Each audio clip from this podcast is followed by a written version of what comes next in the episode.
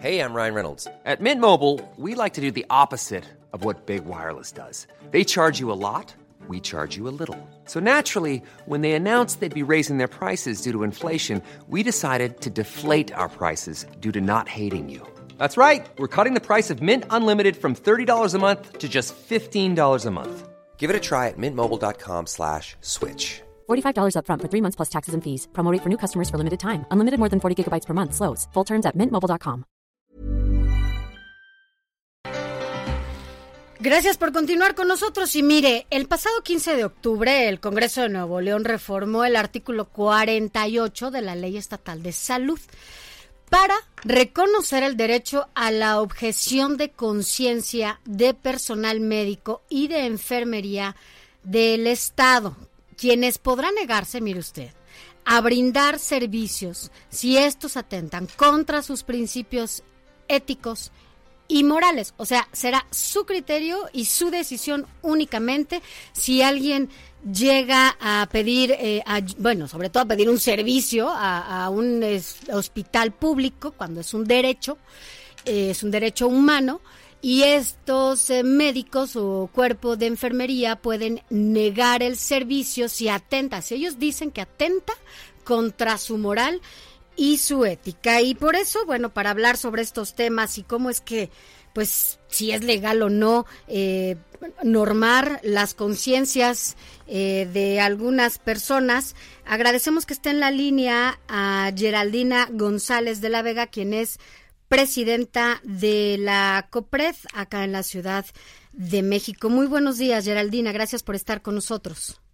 ¿Qué tal, Sofía? ¿Cómo estás? Muy buenos días. Muchas gracias por este espacio. Gracias por estar con nosotros. Primero empezar por este bueno, este cambio que se da en Nuevo León, ya después bajamos acá a la Ciudad de México, pero en su experiencia y sobre todo porque ha sido eh, pues responsable de redactar muchísimas eh, pues políticas públicas en materias de derechos humanos y de grupos vulnerables. ¿Qué le dice esta normatividad que ya se, aprobó allá en Nuevo León y que incluso puede ser eh, pues un camino directo a la discriminación sobre eh, a estos grupos vulnerables? Sí, bueno, en realidad eh, lo que se hizo en, en, el estado de Nuevo León fue homologar su ley estatal de salud con la norma de la Ley General de Salud con respecto al, eh, a la objeción de conciencia. Entonces, eh, o sea, hubo como un poco una desinformación con respecto a qué es lo que se había hecho en Nuevo León, porque se compartió que eh, lo que había hecho el Congreso era permitir la objeción de conciencia para prestar servicios a personas LGBT. Entonces, nada más quería yo un poco, aunque tú ya lo explicaste muy bien, quería yo un poco recalcar eso, ¿no? Eh, pero efectivamente hay que tener muchísimo cuidado con el tema de la objeción de conciencia y el ejercicio de derechos, porque evidentemente eh, la objeción de conciencia lo que hace es aterrizar eh, de manera muy clara la libertad religiosa, la libertad de conciencia o filosófica y la libertad de pensamiento de las personas y permite que eh, eh, una persona se abstenga o se excuse de realizar algún determinado acto o cumplir algún deber que se encuentra establecido en una norma jurídica. Entonces, hasta ahí todo bien, porque evidentemente en este país eh, existe, está protegida y está garantizada la libertad religiosa, la libertad de conciencia, es decir, que una o uno pueda vivir de acuerdo con sus convicciones morales y éticas.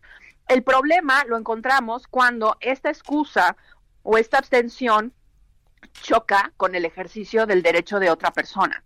¿No? Entonces es muy delicado cuando estamos hablando de derechos eh, de protección a la salud. Cuando una persona acude a un servicio de salud público o privado, eh, pues el personal de salud que está ahí tiene el deber de atenderle. No puede decirle, pues lo siento mucho, yo no te voy a atender y voy a poner en riesgo tu vida o tu integridad porque mi moral me dicta que yo no debo atenderte. ¿Por quién eres? O por el procedimiento que te quieras eh, eh, eh, realizar. Ahora, aquí también viene otra, otra precisión. Em, en la objeción de conciencia no opera jamás con respecto a personas. O sea, nadie puede decir, por objeción de conciencia, yo no atiendo a una persona por cómo se ve, por su orientación, por su, su identidad, etcétera, ¿sí? Entonces, eso es absolutamente fuera de la discusión. Lo que se puede objetar en todo caso es la realización de procedimientos, porque van en contra de la moral del personal de salud o del personal médico y de enfermería, como dice la, la norma. Entonces, aquí la cuestión es cómo le vamos a hacer, cómo van a hacer las instituciones públicas para garantizar el derecho a la salud de quienes acuden a estos servicios médicos. Entonces, la preocupación viene con respecto a, sobre todo, o sea, a, mí lo que siempre me deja pensando es, bueno, esto no me preocupa en hospitales, en ciudades, por ejemplo, vamos a poner en Monterrey, porque pues hay mucho personal, ¿no? Entonces llega una persona, me quiero realizar un aborto, por, por poner un ejemplo, o quiero realizar un procedimiento hormonal si es una persona trans, y entonces el personal de salud diga uno, bueno, yo no, porque va en contra de mi moral, va en contra de mi, de mi, de mis, de mis creencias, pero haya otros 20 médicos que puedan realizar el procedimiento. Pero ¿qué sucede en sitios alejados, ¿no? En donde sabemos que las personas tienen que acudir a centros de salud alejadísimos de su domicilio y que muchas veces por la misma razón tienen muy poco personal. Aquí me preocupa muchísimo porque ¿qué pasa si el personal, uno o dos que estén ahí, son objetores? Se le va a negar el acceso a la salud a esas personas y ahí es donde a mí me parece que el Estado tiene todo el deber absoluto de garantizar, el acceso a la salud de todas las personas. Porque el Estado no puede negarnos. Te saluda Alejandro, ¿qué tal? ¿Cómo estás? Buen día. Eh, Buen día. Es una, una situación de moral que me parece una línea muy delgada porque lo que es inmoral para ti puede ser moral para mí o a la inversa. Entonces, ¿quién define y quién interpreta esa situación en un momento de crisis donde te llega un paciente en camilla muriéndose? Sí, aquí tenemos, eh, bueno, lo que los abogados, las abogadas decimos, una colisión de derechos, ¿no? Tenemos, por un lado, la parte de la libertad de conciencia, eh, la libertad eh, eh, de creencias, digamos, del personal de salud y el ejercicio del derecho a la salud del paciente. Aquí, si solamente hay una persona y es objetora de conciencia y el paciente se le tiene que atender, prevalece el derecho a la salud de la persona. Pongo un ejemplo extremo, llega una mujer en condiciones terribles y se le tiene que realizar un aborto el personal de salud, si hay una sola persona y es objetora de conciencia, tiene que realizarle el procedimiento, porque no puede negarle el derecho a la salud y en este caso el derecho a la vida por una cuestión moral, personal, porque eso pues simplemente em, lo que lo que implica es que el Estado acaba no garantizando el derecho a la salud y, con ello el derecho a la vida de las personas. Y además, prevalece siempre el derecho a la salud de las personas. Claro, en, esto que comentas, en, lugares tan alejados, eh, donde además se vive una crisis, ¿no? en materia pues eh, de todo lo que involucra al sistema de salud, desde la infraestructura, los médicos, no hay, ¿no? En estas zonas, ¿cuántos doctores habrá? ¿Dos o uno? donde no hay medicinas tampoco, ¿no? Sí, sí, es lo que preocupa realmente de este tipo de, cuestiones, porque el Estado está obligado a proveer de servicios de salud y a garantizar de la manera más efectiva el acceso a la salud. Entonces, el hecho de que em, el personal de salud crea que puede prevalecer su convicción moral con respecto al derecho al acceso al derecho a la salud de las personas, pues es muy preocupante porque no puede ser así. Las personas tenemos derecho de acceso a la salud.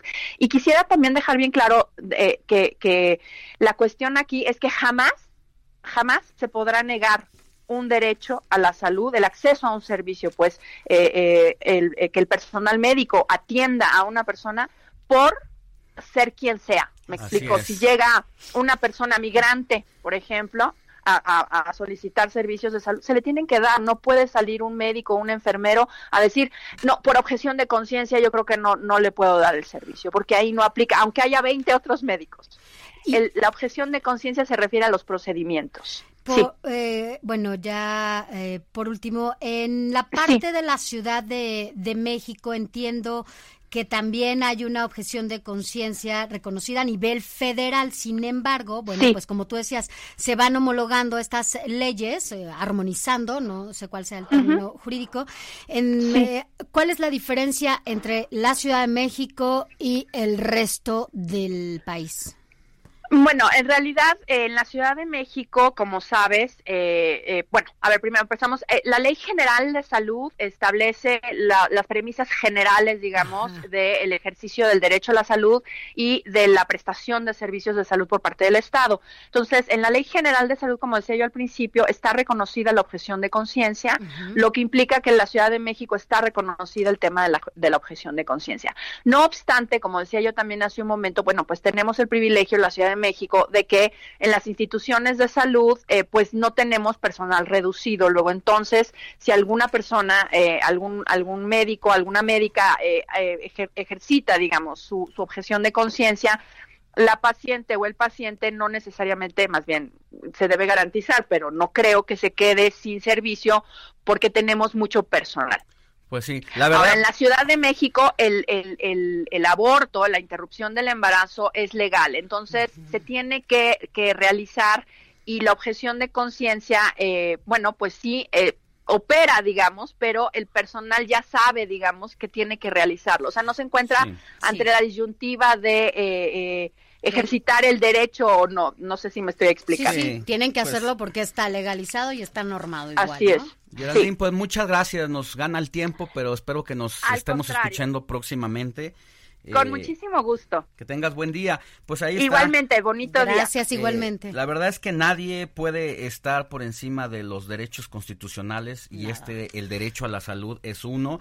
a mí, desde mi punto de vista, me da la impresión de que es en apariencia una acción libertaria, pero que la verdad es un retroceso, es una es un pues, tema del siglo XVIII. Es un tema de discriminación. Y la verdad es que el gobierno todavía de Nuevo León, de El Bronco, pues tiene la posibilidad de vetar esta iniciativa y si la deja correr, pues el Congreso tiene que, que tendría que estar tomando cartas en el asunto. Además es un tema de ética, como decían eh, eh, la propia norma y una pues de las principales es salvar vidas, ¿no? Cuando hablas de los médicos. Entonces ahora sí que decía alguien que conozco, cada quien y sus valores y su escala de valores, pero lo que sí es salvar una vida debe de ser prioritario para cualquier médico. Seguimos. Selling a little or a lot. Shopify helps you do your thing however you cha-ching. Shopify is the global commerce platform that helps you sell at every stage of your business. From the launch your online shop stage to the first real life store stage, all the way to the did we just hit a million orders stage. Shopify is there to help you grow. Shopify helps you turn browsers into buyers with the internet's best converting checkout. 36% better on average compared to other leading commerce platforms because businesses that grow grow with Shopify. Get a $1 per month trial period at shopify.com/work. shopify.com/work.